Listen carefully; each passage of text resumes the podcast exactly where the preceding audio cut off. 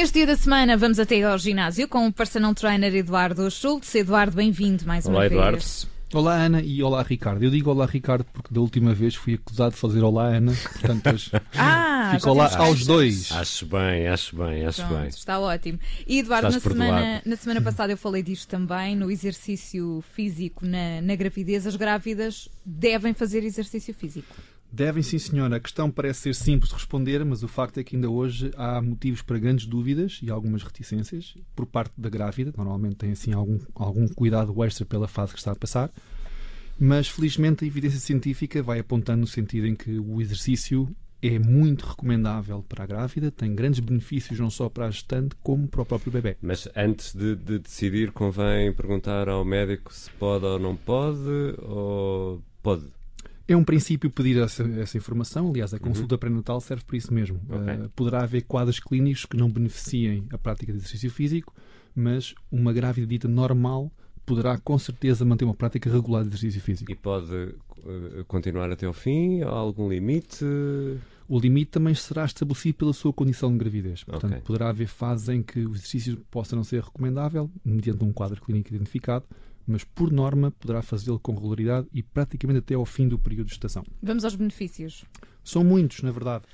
Ah, Desde a melhoria da resistência cardiovascular, portanto, a condição física geral da grávida melhora com o exercício físico e isso faz com que fique mais apta para que todo o processo de gestação seja mais facilitado.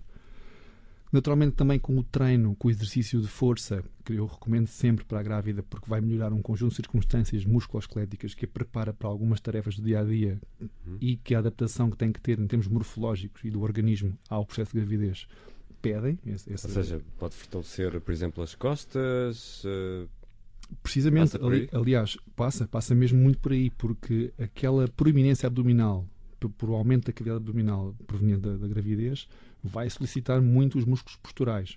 E se estiverem mais fortalecidos, a zona lombar agradece e, portanto, virão menos dores nas costas, o que para a grávida é fundamental. Então, Sim, Eduardo, quando eles nascem, depois carregamos pesos, muito mais, não é? Muito mais pesos. Exato. Sacos, o carrinho, a criança Por em i- si. É, é mesmo por isso que eu costumo dizer que as pessoas, nomeadamente as mulheres, não se devem preocupar com o treino de força, porque às vezes há, há essa preocupação. É, ai, agora vou para o ginásio, pego num halter e vou ficar enorme. E quando dá conta, pegar num carrinho, no ovinho, mais nas compras, isso tudo são pesos Claro. imensos e, portanto, deve estar preparada para o fazer com, com o conforto necessário. Então, que tipo de exercícios é que a grávida pode ou não pode fazer, por exemplo? Bom, no que diz respeito ao não pode fazer, aqui são algumas recomendações que nós temos de ter em conta e diz respeito ao seguinte: tudo aquilo que aumente a pressão abdominal não é recomendável, nem para a grávida e provavelmente também não para o bebê, porque limita aqui um bocadinho o aporte de oxigênio na zona e poderá trazer aqui alguma dificuldade, nomeadamente até com valores de hipertensão um bocadinho mais elevados do que numa fase normal.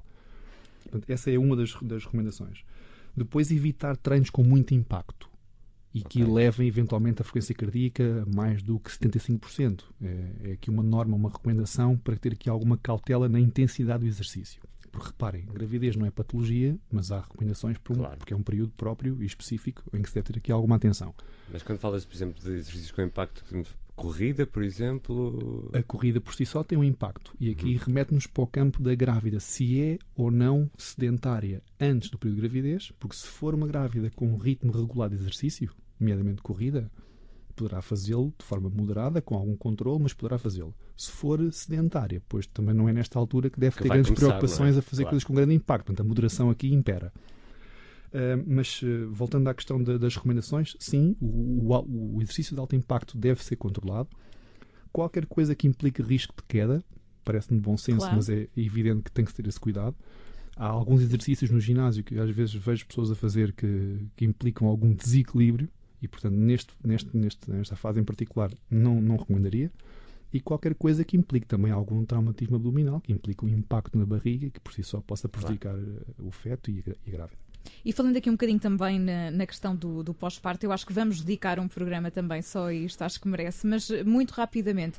Eh, Eduardo, há- uma certa separação, não é? Do, do músculo abdominal. Explica-me isso. Isso tem um nome específico. Tem, pode acontecer. Chama-se diástase abdominal. Eh, Como nós falámos na emissão anterior, o reto abdominal é um músculo vertical que vai desde a zona das costelas até à sínfise púbica, mais- um pouco mais abaixo, e esse músculozinho é separado por uma linha alba, uma linha branca. E neste período de gravidez, por, precisamente pelo aumento da zona abdominal, o músculo pode vir a separar-se.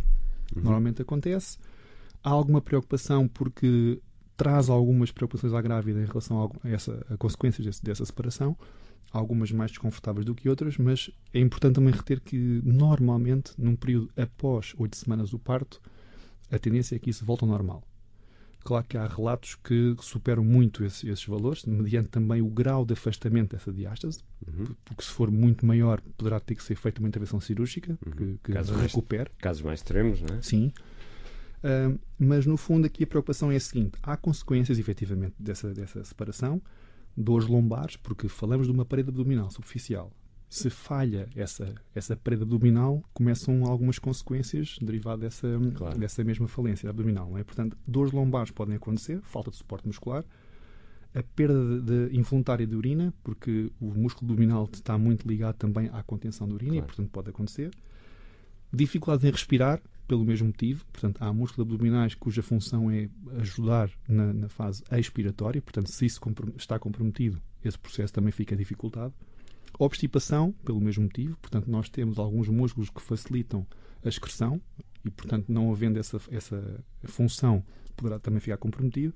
E dificuldades várias no movimento em geral. Portanto, isto são aquilo que pode acontecer com Mas, a diástase. Eh, Eduardo, explica-me uma coisa. os exercícios durante a gravidez podem ajudar a prevenir essas situações ou, ou, ou é algo que pode ser uma consequência? Prevenir podem ajudar neste sentido. Não creio que eliminem por completo a claro, possibilidade claro, da diástase. Claro, Acontece é que o músculo em si, mais fortalecido, não faz com que essa consequência seja tão gravosa. Uhum. E até a recuperação depois pode ajudar, pode facilitar. Pois também. aí é que é o benefício, é quando há uma parede abdominal mais forte, mais trabalhada, portanto, quando há previamente uma preparação para esse efeito, a recuperação é mais facilitada e aí ajuda muito a grávida a recuperar dessa, dessa diástase. E depois também há exercícios específicos também para ajudar nessa, nessa recuperação. Haverá exercícios específicos. É claro que aqui recomendo sempre que haja um acompanhamento profissional, porque cada caso é um caso. Há que ser observado nesse sentido.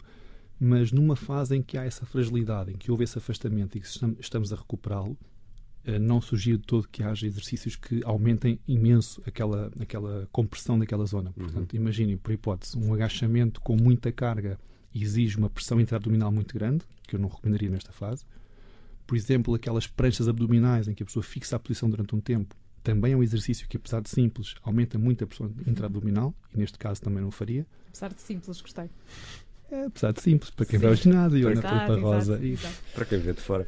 E então, uh, se calhar começaríamos por posições mais confortáveis, ou laterais ou de decúbito dorsal, no caso, este palavrão uhum. serve para dizer que a pessoa está de barriga para cima e que torne consciente o processo de contração abdominal. Portanto, comece por, por processos simples de contração abdominal, tomar aqui alguma consciência de o que é que está a acontecer no seu corpo quando contrai, quando inspira, quando expira, e começar progressivamente a preparar o abdominal para, para depois, no futuro, poder fazer exercícios mais intensos e voltaremos a este, este tema do, do pós-parto, certamente. O Eduardo Schultz é personal trainer, está sempre connosco neste dia da semana. Obrigada, Eduardo. Obrigado, Até para a semana. Para todos e para as grávidas, bons treinos. Obrigada.